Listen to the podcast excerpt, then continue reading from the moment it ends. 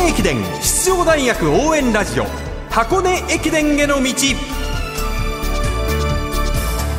出雲全日本そして箱根。学生三大駅伝すべてを実況中継する文化放送ではこの箱根駅伝への道でクライマックスの箱根駅伝に向けて奮闘するチームを応援紹介してまいります。こんばんは文化放送山田美希です。そしてこんばんは箱根駅伝の道ナビゲーターの柏原隆二です早速ですが今日も青山学院国学院明治 AKM 趣味座談会の模様をお届けします。パート2の今夜は各チームの一押し選手についてです。愛知学院愛知高校の同級生で現在はそれぞれのチームで主務という重責を担う青山学院の野川寛太主務。国学院の稲葉直樹主務。明治の上田正弘主務の3人です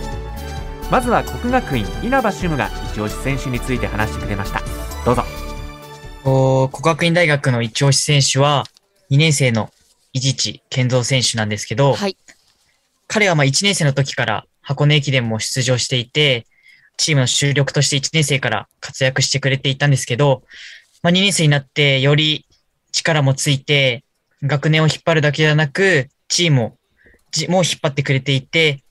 あの、11月に行われた全日本大学駅伝でも、最終区を区間賞の走りで、チームを4位まで押し上げてくれて、走りだけではなく人間性もしっかりしている選手なので、そういうところも含めて、一押し選手を、で、挙げさせていただきました。全日本、本当に素晴らしい走りでしたよね。本当に素晴らしい走りをしてくれたと思います。はい。では今度は、青学野川さん伺います。そうですね。一押し選手。あの、どんなジャンルでもいいんですよ。どんなジャンルでも。はい。いや、いっぱいいるんですよ。えー、じゃあ分かった。一押し、二押し、三押しぐらいまで言ってもいいですよ。いいですよ。そうですね。じゃあ、まず、競技面で、一押しは、はい、まあ、やっぱり、あの、エース、チームのエースである近藤幸太郎かなと、はい、3年生の近藤幸太郎かなというふうに思っています。あの、それこそ5000メートルだったり、1万メートルの今年は青学記録を樹立しましたし、あとあの、出雲駅伝1区区間賞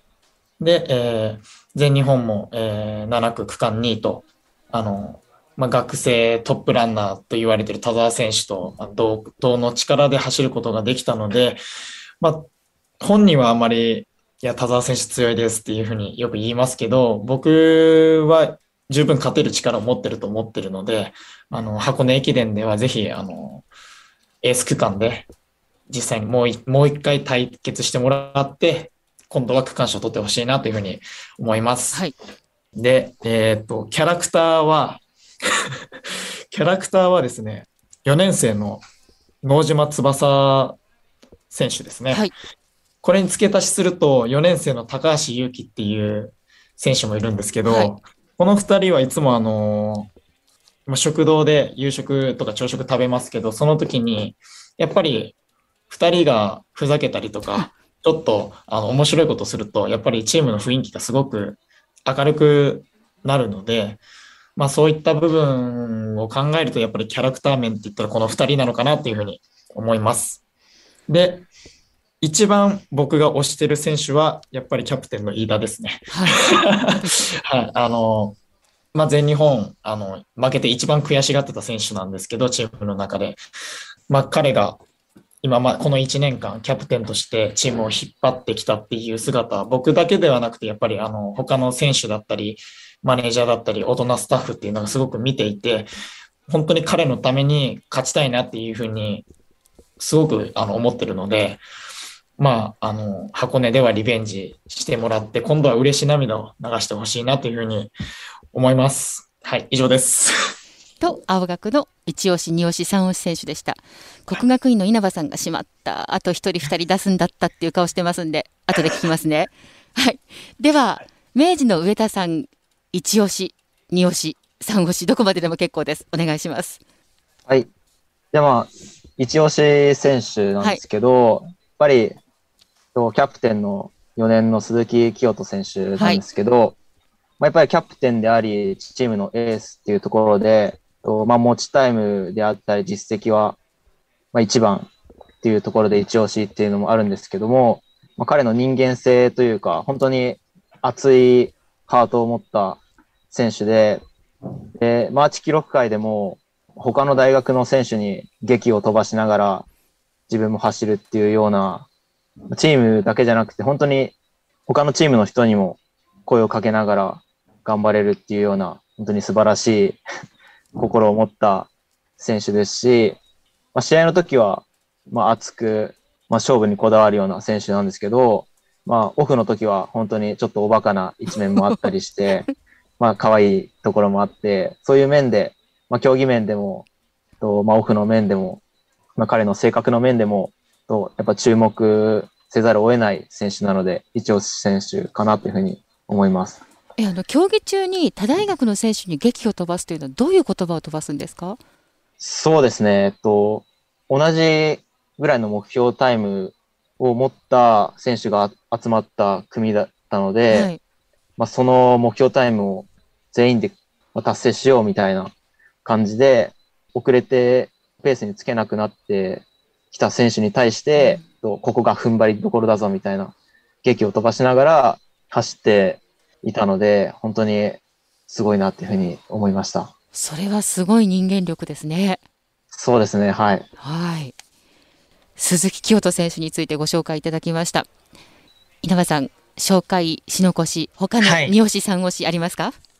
い、じゃあ、紹介させていただきます。はい、どうぞ。